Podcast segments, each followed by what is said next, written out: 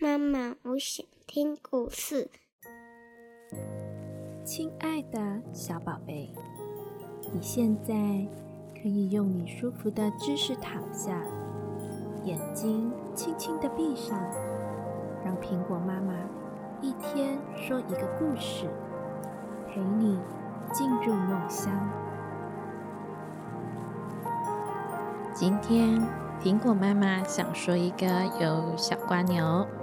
还有小山猪巴豆的故事，名字叫做《瓜牛高空弹跳》。瓜牛小不点啊，实在是难以忘怀瞬间飞起来的神奇经验。有几次啊，小山猪巴豆都拗不过它，苦苦的哀求，载着它奔跑。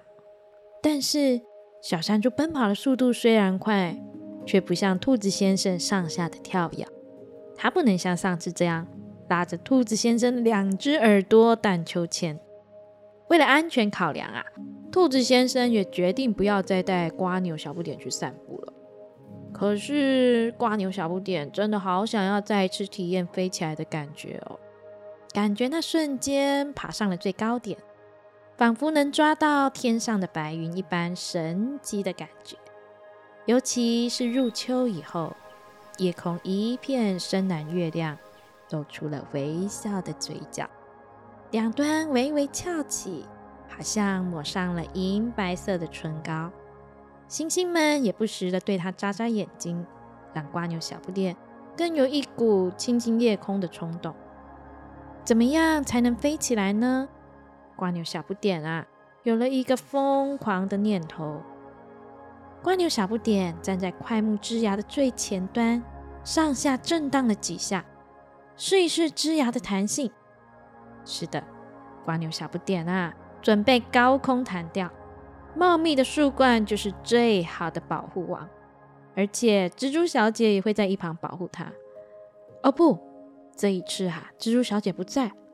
如果它弹出了树冠外，没有任何人会吐丝救它了。突然啊，瓜牛小不点好像有一点想念蜘蛛小姐了。有一股悲伤的感觉从心底冒了出来。啊，不许难过！瓜牛小不点大喊一声：“我是要来体验快乐的。”好，不用担心。瓜牛小不点大声的鼓励自己。这是小不点第一次高空弹跳，明知道危险还是要面对，只要对准树冠降落就对了。瓜牛小不点用力的上下震动树梢，对着月亮弯弯的嘴角弹射出去。哇哦！借由快木林参差的枝芽，小不点在空中弹跳了三回，一回比一回更高。